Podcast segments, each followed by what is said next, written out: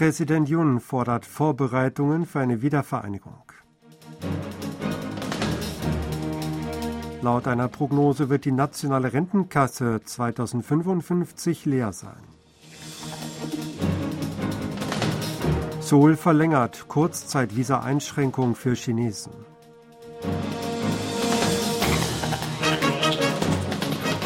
Präsident Yun Song-yeol hat die Wichtigkeit der Vorbereitungen für eine Wiedervereinigung unterstrichen.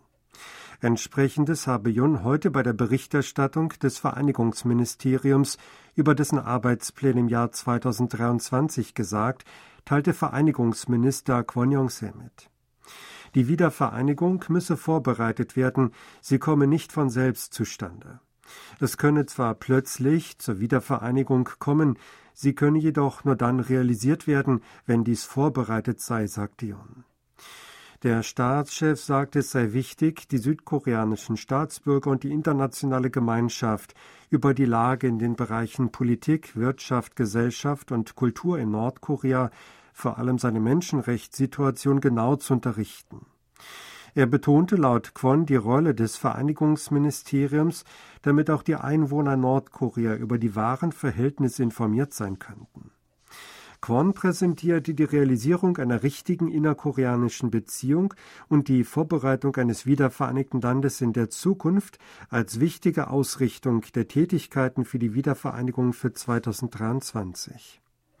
Das Ministerium kündigte an, einen mittel- und langfristigen Plan für den Frieden auf der koreanischen Halbinsel und den Wohlstand der Nation ausarbeiten zu wollen. Das Ressort will für eine schrittweise Zulassung des Zugangs zu nordkoreanischen Medien mehr Räumlichkeiten schaffen, in denen in die nordkoreanische Staatszeitung Rodong Shinmun Einblick genommen werden kann. Außerdem berichtete das Ministerium für die internationale Zusammenarbeit im Zusammenhang mit der Wiedervereinigung Kooperationsprojekte nicht nur mit Deutschland, sondern auch mit Vietnam starten zu wollen. Die Finanzmittel der nationalen Rentenkasse werden laut einer Prognose im Jahr 2055 erschöpft sein. Der Ausschuss für Finanzprognosen der nationalen Rente gab heute entsprechende Berechnungsergebnisse bekannt. Der prognostizierte Zeitpunkt ist zwei Jahre früher verglichen mit dem Ergebnis der vierten Berechnung vor fünf Jahren. Das Gremium legte fünf finanzielle Ziele für die Finanzstabilisierung der Rentenkasse vor und teilte mit, dass je nach Szenario Beitragssätze von 17 bis 24 Prozent erforderlich seien. Der aktuelle Beitragssatz liegt bei 9 Prozent. Es gilt als denkbar, dass als Maßnahme zur Rentenreform eine zusätzliche Erhöhung des Renteneintrittsalters vorgeschlagen wird, das im Jahr 2033 bei 65 Jahren liegen wird. In diesem Fall wird offenbar die Anhebung der Altersgrenze von derzeit 60 Jahren vorausgesetzt werden. Die Regierung wird mit Rücksicht auf die Reformvorschläge des Parlamentarischen Sonderausschusses für eine Rentenreform bis Ende Oktober ihren Reformentwurf bei der Nationalversammlung einreichen. Die Regierung will gesellschaftliche Diskussionen für die Weiterbeschäftigung nach dem Erreichen der Regelaltersgrenze einleiten. Das Ministerium für Beschäftigung und Arbeit sowie weitere zuständige Ministerien berieten heute über den entsprechenden Rahmenplan zur Förderung der Beschäftigung von älteren Menschen und verabschiedeten ihn. Die Regierung erwartet, dass Südkorea von der weltweit schnellsten Alterung der Gesellschaft betroffen sei. Dazu rechnet die Regierung mit einer Verschärfung des Problems des Arbeitskräftemangels infolge der sinkenden Zahl der jungen Menschen aufgrund der niedrigen Geburtenrate. Die Beschäftigungsquote bei den Menschen im Alter von 55 bis 64 Jahren in Südkorea beläuft sich mit Stand 2021 auf 66,3 Prozent und ist damit niedriger verglichen mit anderen führenden Ländern. In Japan liegt die Quote bei 76,9 Prozent, in Deutschland bei 71,8 Prozent. In Südkorea wird ab 0 Uhr am 30. Januar in den meisten Innenräumen das Tragen von Schutzmasken nicht mehr verpflichtend sein. Die Maskenpflicht in Innenräumen wird bis auf einige Einrichtungen in eine Empfehlung umgeändert. Ausnahmen bleiben für Einrichtungen mit hohem Infektionsrisiko, medizinische Einrichtungen, Apotheken und öffentliche Verkehrsmittel bestehen. Die südkoreanische Regierung hat beschlossen, die Einschränkung der Kurzzeitvisa-Ausstellung für Chinesen um einen Monat bis Ende Februar zu verlängern. Die nationale Katastrophenschutzzentrale hat die Maßnahme mit der möglichen Ausbreitung von Covid-19 nach dem lunaren Neujahr am 23. Januar, dem größten Fest in China, begründet.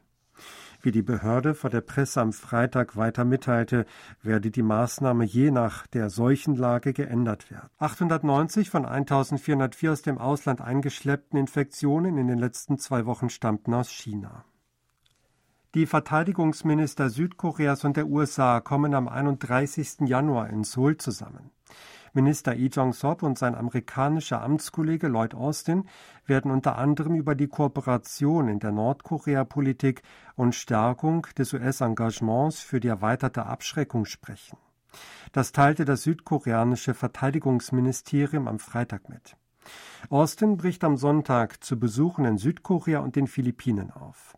In Südkorea wird der amerikanische Verteidigungschef offenbar auch den Stand der Vorbereitungen für die Simulationsübung TTX überprüfen, die vom Komitee für erweiterte Abschreckung geleitet wird. Das UN-Kommando hat sowohl das Eindringen nordkoreanischer Drohnen in den südkoreanischen Luftraum als auch den Flug südkoreanischer Drohnen über die Grenze in den Norden am 26. Dezember als Verletzungen des Waffenstillstandsabkommens eingestuft.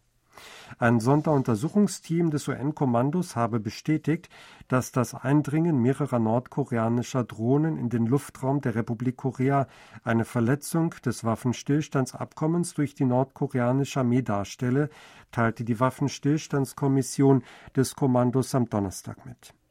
In Bezug auf die Reaktion Südkoreas hieß es, es sei bestätigt worden, dass der Versuch des südkoreanischen Militärs, die eingedrungenen nordkoreanischen Drohnen auszuschalten, mit dem Waffenstillstandsabkommen vereinbar sei.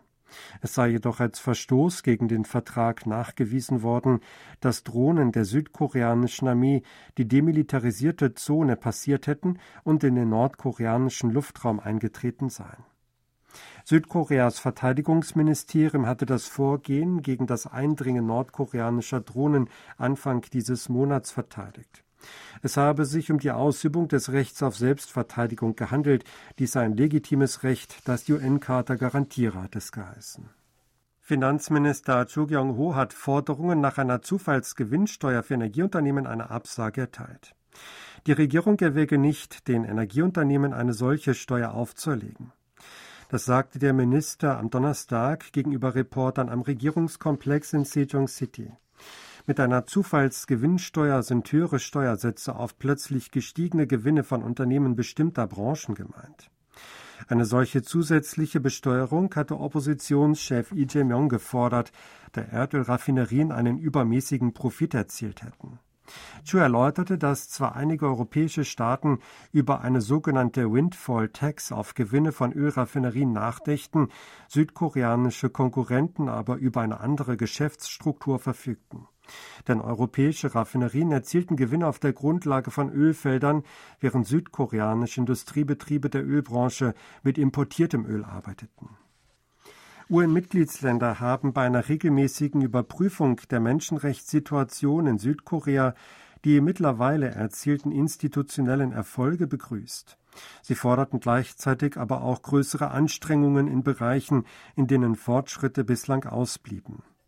Die südkoreanische Regierung unterzog sich am Donnerstag im Büro der Vereinten Nationen in Genf der universellen periodischen Überprüfung hinsichtlich der Menschenrechtslage.